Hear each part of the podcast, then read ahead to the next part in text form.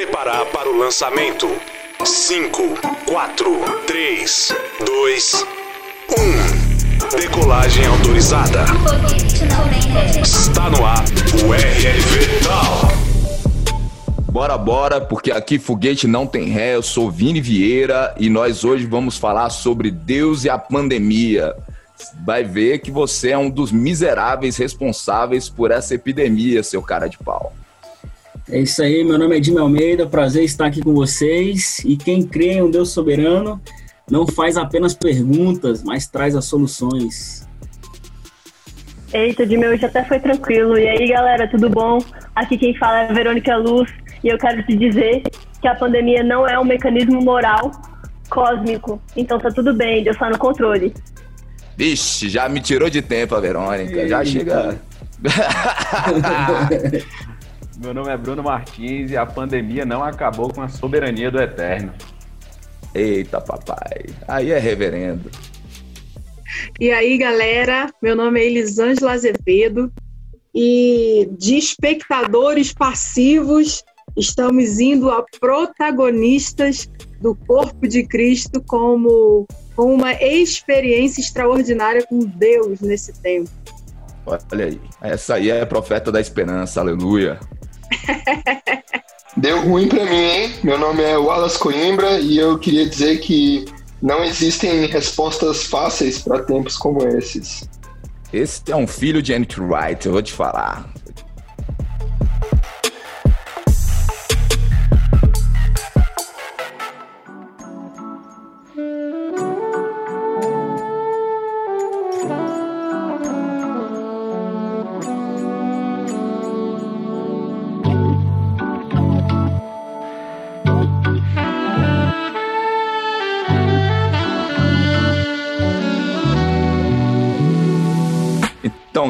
Gente vai estar tá falando aqui sobre esse momento. Era para ser uma quarentena, agora a gente já está há muitos meses nisso, o ano já está aí quase finalizado.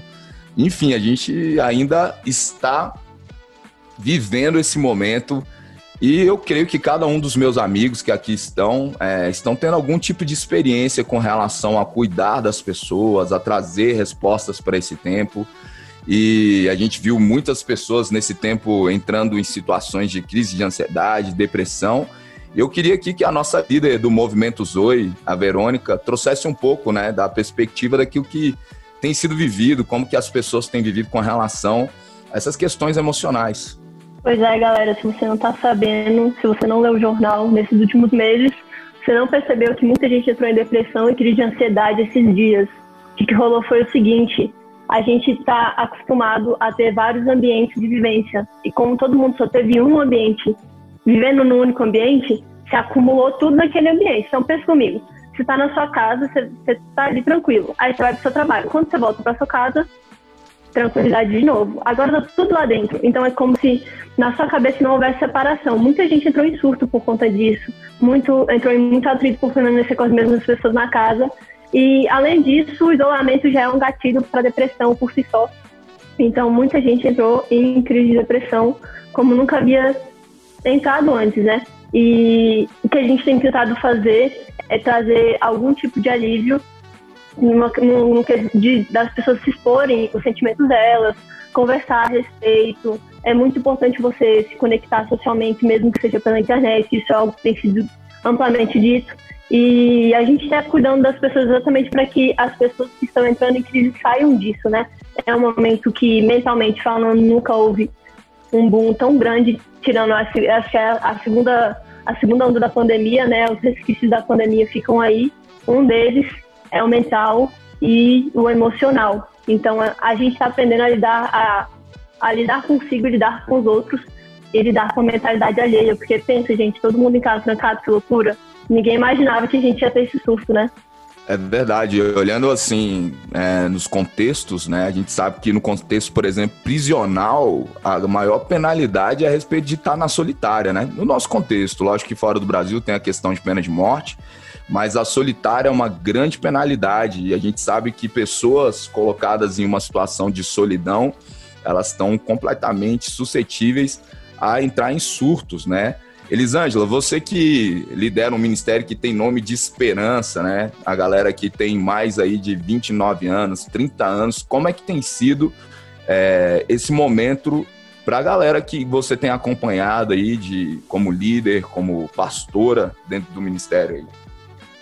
Pois é, é tudo em nossa vida ele é, é, sustentado no nosso relacionamento com Deus, né? E esse momento de pandemia trouxe muito à prova é, tudo aquilo que, que a galera cria, né? Tudo aquilo que a gente fala, tudo aquilo que a gente proclama, tudo aquilo que a gente declara e aí foi uma grande oportunidade, por isso que no início eu falei que de espectadores, né, passivos, nós passamos a protagonista, porque naquele, nesse momento nós precisamos trazer é, para fora, para a prática, a nossa esperança, a esperança que a gente declara, a esperança que a gente crê. E assim, muitas pessoas tiveram é, dentro do ministério, dentro dessa galera aí, porque muita gente mora só. E, e, a, a, oportunidade de, de, estar com pessoas é, foi arrancada, né? Foi amputada naquele momento. Porque o momento em que elas estavam com alguém era um momento de igreja, era um momento de lazer. E nós precisamos, precisamos ter esse, é, é, essa visão e precisamos suprir isso. E aí, dentro, por exemplo, dentro do discipulado, é, os cultos que eu fazia em casa com a minha família, eu fazia uma videochamada e cada vez chamava alguém para estar com a gente.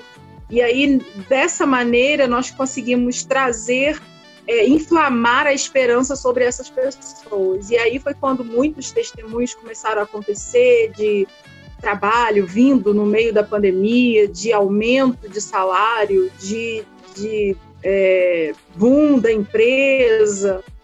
E aí, é, no primeiro momento, a gente precisa mesmo trazer é, esse protagonismo para a nossa vida, né? E trazer esse protagonismo, para a vida do outro. Hoje você não é só um passivo, hoje você tem que estar tá ativo.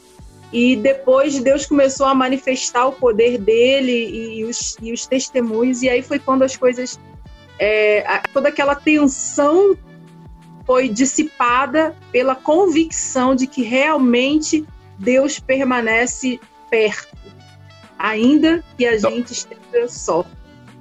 Então você sente que a gente está no momento em que a tensão está sendo diluída, está diminuindo. A gente está em um momento em que toda aquela pressão que foi lá do princípio, dos primeiros momentos, então a gente já está em um momento no qual a pressão já está bem menor, né? Nesse momento.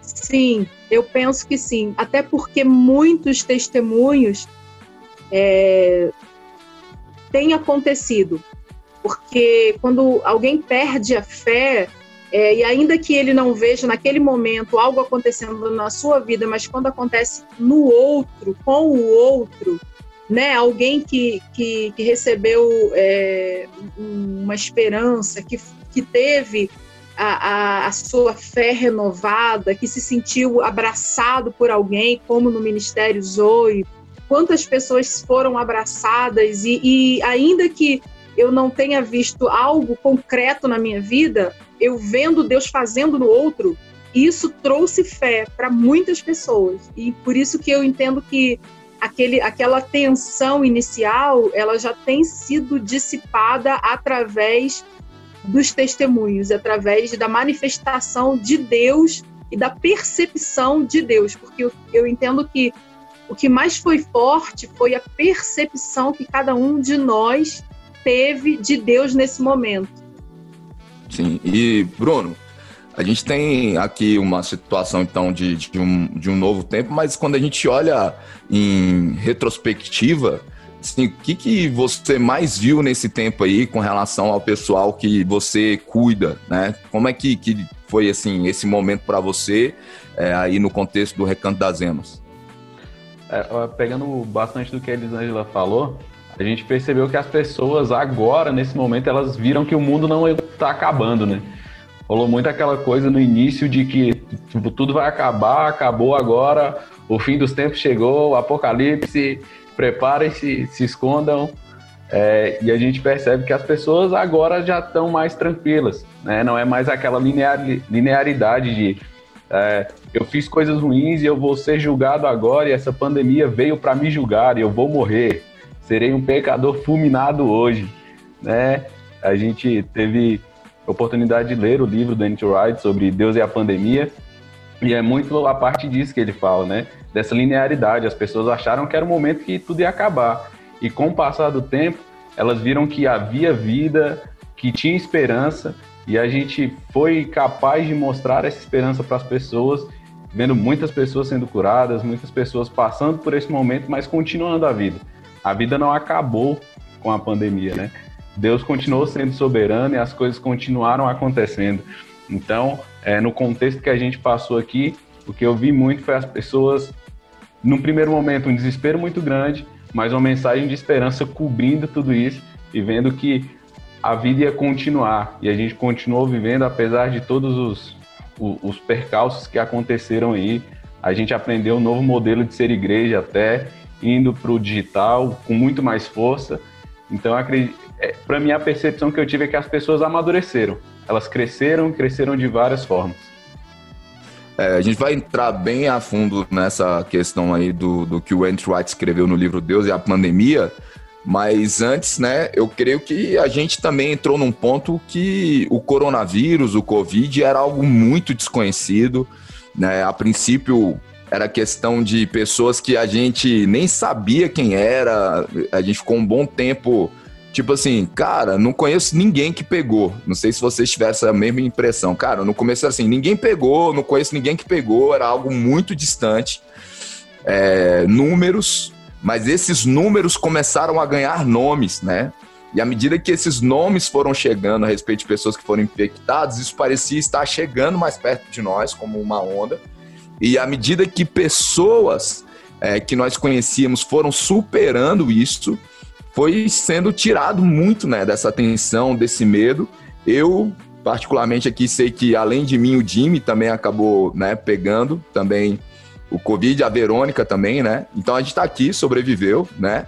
E isso gera muito é, um novo tempo, porque outrora era o desconhecido, as pessoas temem o desconhecido, as pessoas não sabiam o que acontecia. A notícia é, as pessoas estão sendo infectadas, a gente sabe que tem muito mais gente sendo curada do que gente morrendo, porém é algo desconhecido, todo mundo estava temendo. E, enfim, nesse momento a gente já está depois de meses, depois de um monte de gente que se recuperou, a gente conhece muito mais gente que se recuperou do que gente que morreu. Consequentemente, a gente está vivendo, com certeza, esse, essa fase que a Elisângela trouxe, que o Bruno trouxe, sobre uma diminuição da pressão, né? Jimmy, você que está nas ruas, cara, fala aí, lidando de, de, nos pontos de avivamento, em cada cidade satélite aqui do, de Brasília. Esses dias vocês estiveram aí levando agasalhos no aquecendo as ruas. É, me fala um pouco, cara, do que tem sido é, esse tempo para a galera do Enchamas. É, é queria é, é, colocar aqui as minhas primeiras palavras aqui é baseado um pouco no que o Annie Trott diz, né, que as pessoas elas estão confusas, assustadas, né, e isso na, nas ruas é algo nítido de se ver. É, as nossas abordagens nas ruas é algo que a gente olha para a direita, olha para a esquerda, e as pessoas não querem mais é, é, conversar, as pessoas não querem ouvir um boa noite, as pessoas não querem é, é a nossa proximidade para falar de Jesus para elas. Né? Então, assim, a nossa grande questão é que as pessoas sempre, é, é, quando são questionadas a respeito da, da fé, né, elas dizem que tem fé, mas esses momentos eles provam que o ser humano não, não sabe exatamente onde está a sua fé, né? se a sua fé está em Cristo, se a sua fé ela de fato ela vai servir para sobressair esses momentos. Né? Então assim a nossa mensagem nas ruas além de levar uma mensagem de esperança e dizer que Deus ele está no controle de tudo e que ele não abandonou o mundo em meio à pandemia, é dizer que a fé das pessoas elas precisam estar firmadas sobre a rocha. Né? Então, a nossa mensagem nesse momento nas ruas é dizer que Deus está olhando para o mundo, está conosco aqui e que nós vamos sobreviver a tudo isso e que o mundo não acabou. Wallace, nosso doutor da lei, nosso mestre da lei, eu queria que você trouxesse um pouco assim do quanto que a falta de conhecimento, né, nesse momento, e principalmente conhecimento das escrituras, tem sido um fator determinante, cara, com relação a essa tensão e esse medo. Quando nós olhamos para o livro de Jó, ele vai dizer o seguinte: é aquilo que eu temia me sobreveio, né? Então, assim, existem muitos estudos demonstrando que mais contaminados do que o com Covid nesse tempo são pessoas que foram acometidas pelo medo e por consequência do medo, da atenção, da, da mentira, né? Acabaram desenvolvendo algo. O que, que você tem para me falar, né? Sendo um exegeta, um sábio estudioso das escrituras sagradas, né? Fluente no grego e no hebraico. Me fala aí o que, que você tem para trazer para nós a respeito disso. É, eu, eu acho incrível a abordagem do NT a respeito disso, quando ele fala a respeito da parábola da vinha, porque eu acredito que muitas pessoas elas ficam perdidas nesse tempo exatamente por isso que você falou, pela falta de conhecimento. Existem muitas pessoas que, em meio a tragédias, em meio a, a pandemia, elas declaram que é o fim dos tempos e que é o apocalipse chegando. Isso simplesmente parte de uma falta de conhecimento delas. Porque na parábola da vinha a gente vai ver ali um agricultor que plantou a sua vinha, arrendou para os lavradores, aí vieram é, os seus servos e os lavradores mataram os servos. Mandaram outros servos e os outros servos também foram mortos pelos lavradores. Até que ele resolve mandar o seu filho, e o seu filho também é morto pelos lavradores. E aí o próprio dono da vinha fala: da próxima vez eu vou, é, eu não vou mandar mais ninguém. E, e essa parábola claramente está falando que é, o, o, último sinal a respeito dessas coisas é a vinda do filho, e a vinda do filho nós já tivemos ela.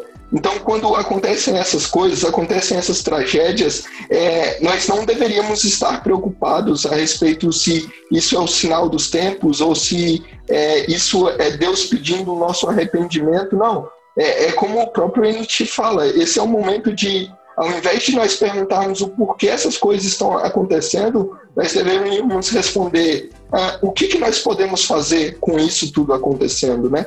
Eu acho é, incrível quando ele cita também que quando esse tipo de doença acontecia no primeiro século, porque as pessoas falam como se é, a, a, pandemia fosse algo extremamente novo, como se isso tivesse acontecendo a primeira vez. Tudo bem, é a primeira vez que a nossa geração está passando por isso, mas é, por séculos, e isso sempre acontece de tempos em tempos. E nos primeiros séculos, os cristãos, ao invés de se esconderem dentro de casa, eles iam para a linha de frente e eles respondiam com: se o nosso Salvador morreu por nós, se for necessário nós morrermos para salvar essas pessoas, nós estamos aqui, nós estamos à disposição.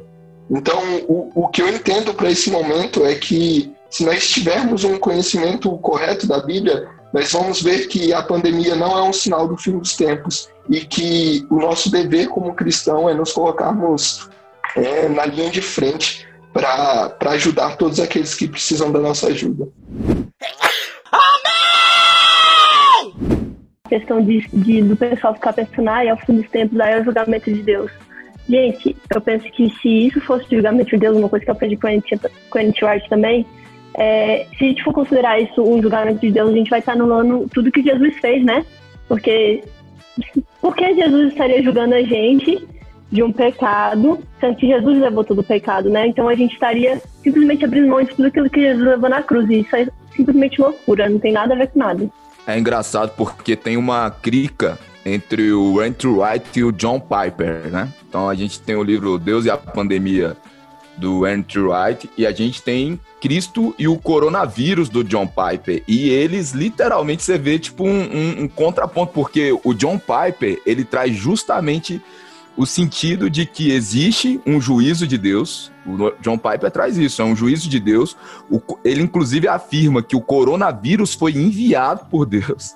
E ele traz o sentido de que tudo isso é para que a gente preste atenção na volta de Jesus. E é incrível ver que o Andrew White, ele vai tipo assim, parece que ele leu, às vezes parece isso, cara. Quando você lê os dois livros, parece que um leu o outro para contrapor o outro, cara. E é engraçado porque é, uma briga de gigantes, né? John Piper é um teólogo absurdo e eu, particularmente, é, tenho uma tendência a, a ficar do lado do anti-right. Mas eu creio que é importante ver esse diálogo dos dois para que você entenda algumas coisas que, na minha opinião, lendo os dois livros, é, o, o John Piper tem um senso de soberania de Deus que ele sobrepõe o do Ant White. Então, assim, o Ant White, quando ele vai falar sobre soberania de Deus, ele fala para a gente olhar para Jesus, e isso é incrível. Então, quando o John Piper fala sobre soberania, meu amigo, ele entra num, num ponto que aí, como uma teologia reformada, e não que o Ant White não seja, né, mas vamos dizer assim, o John Piper é mais calvinista, né, um batista, ele vai entrar numa questão de soberania de que, assim, Deus não perdeu o controle. Apesar de que o Ant White, ele fala, Deus não perdeu o controle. E eu creio, né, que realmente a grande resposta para esse momento até foi levantada anteriormente pela Elisângela, porque lá no começo do livro, Deus e a Pandemia, o Andrew White ele vai trazer algumas respostas, como também o Wallace falou, a respeito de coisas e hipóteses levantadas no primeiro século, de filosofias, né? Então a gente vai ter, por exemplo, os estoicos, né? Que o entendimento dos estoicos é que tudo era programado.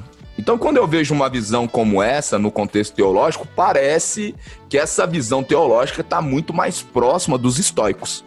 Isso já estava programado, Deus mandou, é, isso faz parte do propósito e tudo mais.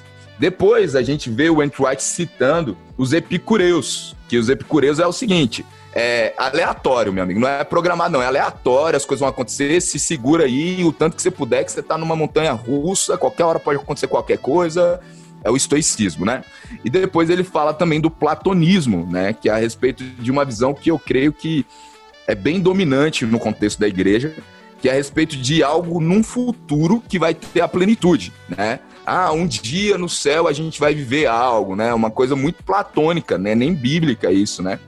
Então ele traz essa realidade que tanto a Elisângela quanto o Wallace trouxe, é que a gente não tem que procurar o porquê, mas entender o que nós devemos fazer nesse tempo.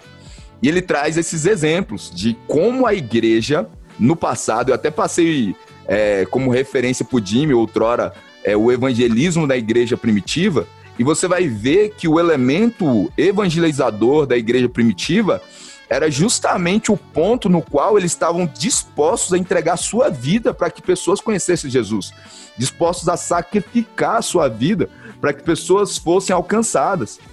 E o Andrew White cita isso, né? Ele cita que imperadores romanos olhavam para o povo cristão e falavam assim: cara, como é que esses caras estão cuidando melhor dos cidadãos romanos do que nós, os imperadores, né? Tipo assim, era uma, uma exposição, né, da bondade de Deus mediante aos cristãos, mas também uma exposição de como os governadores desse mundo falharam demonstrando que o verdadeiro governo está na mão de Jesus. Então, assim, é algo incrível, né? De, de essa análise que o Andrew White faz. E, né, eu acho que até por ser historiador também, ele ter essa formação além de teologia, a gente consegue né, ter essa proximidade. Então, eu creio que é, efetivamente nós, como igreja, é, precisamos ver esse momento como, até agora, né, a gente está falando a respeito de como foi esse momento, como a igreja como resposta da oração para o povo, né? A igreja como uma resposta à sociedade, aquilo que a sociedade está clamando, né?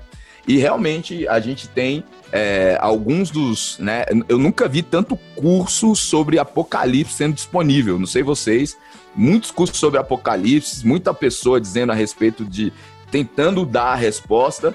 E aí vem a, a grande chave do Ant White, que ele diz que pessoas que têm uma resposta pronta, né, na ponta da língua, uma resposta fácil, é porque não entendeu tudo que está acontecendo, né?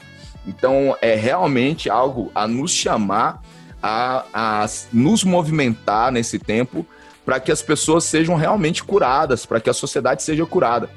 E como foi levantado aqui também, né? A gente tem muitos outros contextos de doenças e de epidemias que aconteceram na história. A gente tem a peste negra, a gente teve no início do século XX, né? A gripe espanhola. A grande situação que nós encontramos juntos, junto com isso é que naquela época não tinha tanta informação como hoje. E na era da informação, a gente tem informação boa e a gente tem informação ruim, né?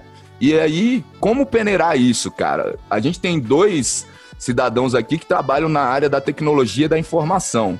Algum deles pode, pode trazer alguma resposta para isso, já que vocês são né, pessoas acadêmicas da área? Bruno e Jimmy, segura essa batata quente aí.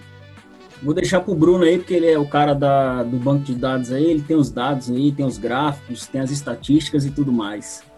Aqui não dá para mostrar fugiu. gráfico, amigo. Aqui é áudio. É, só voltando um pouquinho rápido, assim, para o ponto quando você fala dos dois livros, né, do, do Andy Wright e do John Piper, o John Piper, ele mostra o tempo inteiro uma soberania de Deus e, e, e é muito claro isso. Porém, o John Piper diz como agir, né? Se, se o Piper fala sobre soberania, o, o, Wright vai falar sobre como agir como ser cristão nesse período, né? E é uma parte do livro, o John Piper diz até assim, algumas pessoas serão infectadas com o coronavírus como julgamento específico de Deus por causa de suas atitudes e ações pecaminosas, né? E o Andrew Wright já vai para um outro lado.